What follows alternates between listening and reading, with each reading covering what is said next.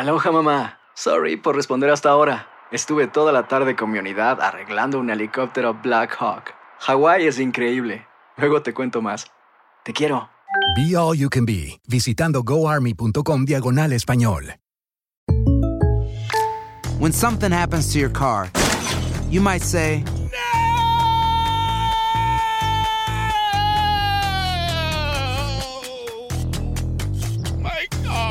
but what you really need to say is something that can actually help. Like a good neighbor, State Farm is there. And just like that, State Farm is there to help you file your claim right on the State Farm mobile app. So just remember, like a good neighbor, State Farm is there. State Farm, Bloomington, Illinois. Boost Mobile tiene una gran oferta para que aproveches tu reembolso de impuestos al máximo y te mantengas conectado. Al cambiarte a Boost, recibe un 50% de descuento en tu primer mes de datos ilimitados. O, con un plan ilimitado de 40 dólares, llévate un Samsung Galaxy A15 5G por $39.99. Obtén los mejores teléfonos en las redes 5G más grandes del país. Con Boost Mobile, cambiarse es fácil. Solo visita boostmobile.com. Boost Mobile, sin miedo al éxito. Para clientes nuevos y solamente en línea, requiere AroPay. 50% de descuento en el primer mes requiere un plan de 25 dólares al mes. Aplican otras restricciones. Visita boostmobile.com para detalles.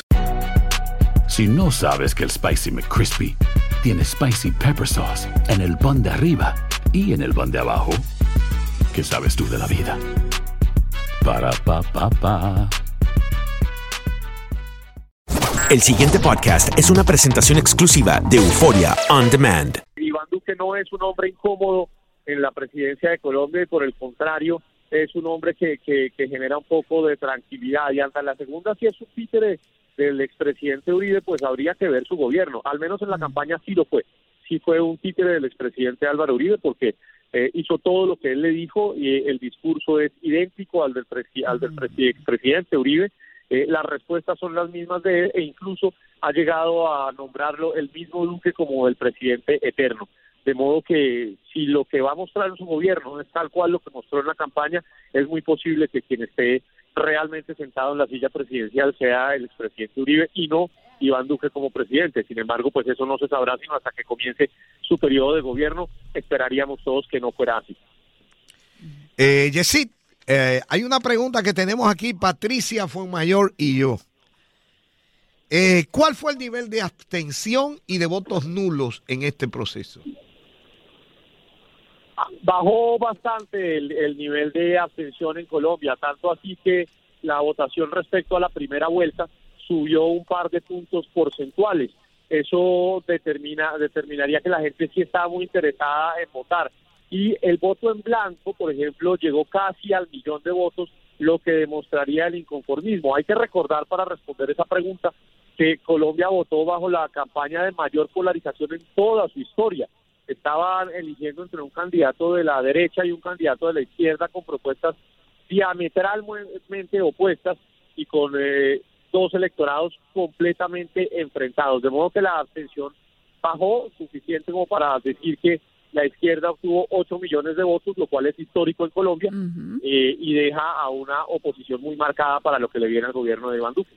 Ahora, hablando un poquito en relación pues a lo que promete Duque de lo que será su periodo como presidente, dice que el 50% de su gabinete estará compuesto por mujeres. ¿Cómo toma esto la opinión pública? Lo toma bien. Sin embargo, eh, el candidato Iván Duque, quien ayer hizo un eh, discurso de 28 minutos en el discurso de posesión, en el cual dijo que iba a, a hacer un gobierno conciliador, que se trataba de unir a, a los colombianos y no de dividirlos más, y, y se mostró un poco distinto a lo que venía haciendo en campaña, pues no ha anunciado cuál será su gabinete, no ha dicho eh, ni uno solo de los nombres que lo acompañarán, y hasta ahora eh, ha mantenido cierto hermetismo, digamos, con respecto al futuro.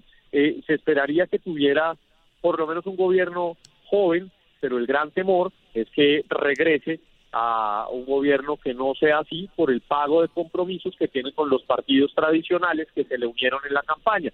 El Partido Conservador del expresidente Pastrana, el Partido Liberal del expresidente Gaviria y quienes eh, votaban a favor de cambio radical de Germán Vargas Lleras que le entregaron sus acuerdos. Pero yo lo reitero, eh, nada de esto se podrá saber hasta que no empiece su gobierno. Esto hasta ahora entrará en el terreno de la especulación que bajo la gran polarización que hay, pues eh, eh, es bastante grande acá. Mira, Yesid, eh, una de las cosas que me llamó poderosamente la atención y es que tras conocerse los resultados, Petro eh, se manifestó en las redes sociales eh, y puso que reconocía el resultado, la votación obtenida y que por ahora no podrá llegar al poder. Al último expresidente y después presidente que yo le escuché un por ahora fue a Hugo Chávez Frías. ¿Tú qué opinas? Petro ha tenido, Petro ha tenido muchas salidas eh, en falso, eh, muy, muy parecidas a tanto a las del expresidente Hugo Chávez como a las del presidente Maduro. Eso le marcó quizás eh, la, condena dentro de su campaña porque el miedo a que Colombia se convirtiera en Venezuela y el, el famoso miedo castrochavista se apoderó de su campaña. Y eso combinado un poco a la manera de ser de él, que es un hombre un poco soberbio, que es un hombre bastante altivo, y que es un hombre cuyo estilo recuerda mucho lo que pasó en Venezuela, pues ha dado para todo tipo de interpretaciones. El discurso de él de ayer duró 40 minutos eh, aceptando su derrota, mucho más que el de Duque eh, eh, posesionándose. Y en el discurso nuevamente estableció que iba a ser la oposición, no despreció sus 8 millones de votos, ni más faltaba, son bastante para la izquierda, pero fue bastante marcado al decir que el gobierno tendrá ahora en, en su partido y en sus partidarios una oposición bastante dura y cabe recordar que Gustavo Petro ha sido el mejor congresista que ha tenido en su historia Colombia. Antes de que se supiera de sus aspiraciones para ser alcalde, para ser presidente, eh, su labor como congresista fue bastante buena. A Yesid, ¿qué tendrías tú, por ejemplo, como, como analista, que destacar tres puntos luminosos de este proceso electoral aparte de la elección de la primera vicepresidenta Marta Lucía Ramírez, que tú dirías, mira, este proceso electoral se distingue en la historia de cualquier otro proceso por estos tres factores? Pues mira, difiere porque Iván Duque es un hombre joven, es el presidente más joven del último siglo en Colombia. Digo del último siglo porque Colombia tuvo por allá en 1800 un presidente de 24 años en la época de la conquista, entonces no es el más joven. Eh, pero pues en la práctica democrática sí podría ser el presidente más joven. Eso es bastante destacable acá. Eh, es destacable que va a gobernar con una oposición muy grande, 8 millones de votos de la izquierda en un país como Colombia tampoco está visto y los precedentes son lamentables en una nación en la que cuando ha habido candidatos de izquierda lamentablemente los han asesinado y pues en esta ocasión el candidato Gustavo Petro llega vivo y llega a hacer oposición desde el Congreso. Y como tercer punto, destacaría que eh, se va a gobernar bajo la angustia de que el gobierno copte los tres poderes, que es el, legislativo, el ejecutivo y el judicial. Estando Duque de presidente, el expresidente Uribe presidente del Congreso, si lo llega a hacer, y si se llega a la reforma a la justicia, como pretende en uno de los programas Duque, que es elegir al fiscal por vía presidencial y dejar una sola corte, pues estarían cooptando los tres poderes, lo que también causa eh, gran expectativa y gran temor entre la Colombia no uribista. Ahora, hablando un poquito de eso, de la expectativa, este Iván Duque en su eh, discurso de la noche de ayer dijo que no iban a hacer trizas los acuerdos, pero tomando en cuenta un poco que él está pues este de la mano de Uribe, ¿qué, qué expectativa tiene la gente que estaba con él, pero sin embargo estaba a favor de estos acuerdos de paz? Yo creo que es la mayor expectativa que hay respecto a su entrada al gobierno en horas de la noche Rodrigo Londoño, alias Timochenko, en una declaración en video, reconoce la presidencia de Iván Duque, eh, lo saluda, ellos ya son un partido de gobierno, tienen cinco curules en el Congreso y cinco en la, Cámara de Representantes, saluda a Iván Duque y le dice que estaría dispuesto a reunirse con él precisamente para la implementación de los acuerdos. Ese gesto eh, significaría que incluso las FARC están temerosas de lo que pueda suceder con el acuerdo de paz, a quien si bien, al cual si bien él dijo en el discurso de posesión que no lo iba a volver trizas, sí dijo que era una paz que necesitaba muchas correcciones y esa frase pues se pone a temblar a quienes con esfuerzo lograron eh, este acuerdo que es el que particularmente eh, divide hoy a Colombia y lo sigue dividiendo.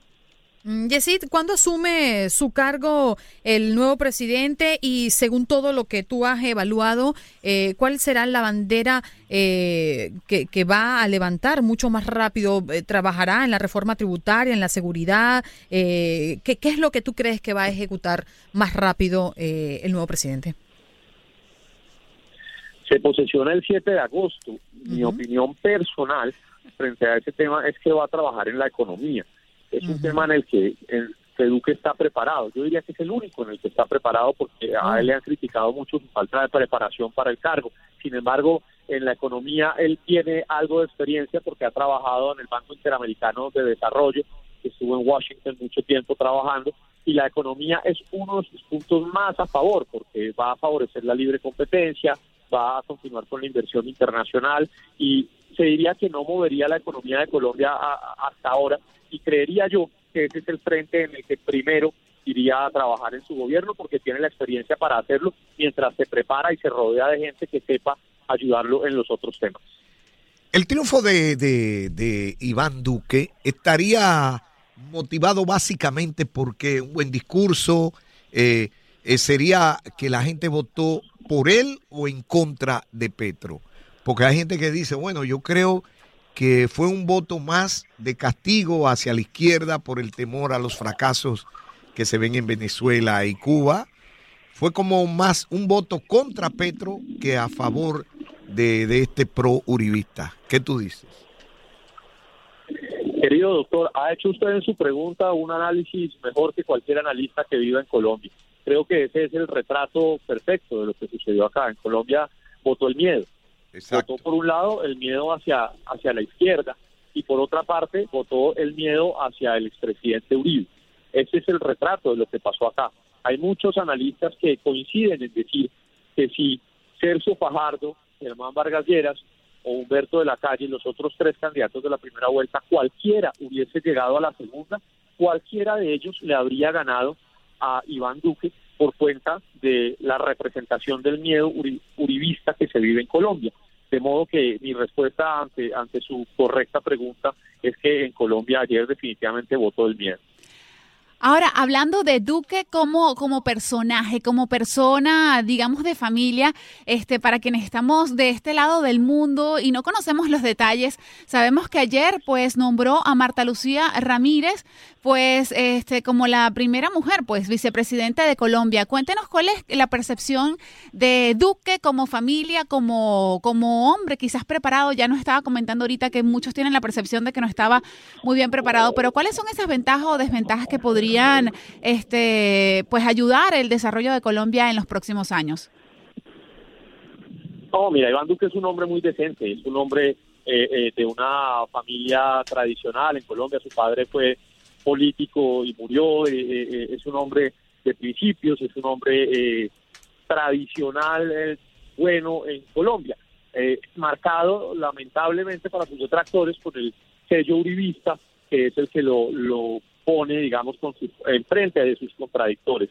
Eh, es un buen hombre, es un tipo que estuvo en el eh, Congreso de la República durante cuatro años, estuvo en el Congreso de la República, valga aclararlo, sin un voto a su favor, porque quien lo lleva al Congreso es el expresidente Uribe, sin un solo voto en una lista cerrada, como lo permite la ley electoral en Colombia, eh, pero él es un buen hombre.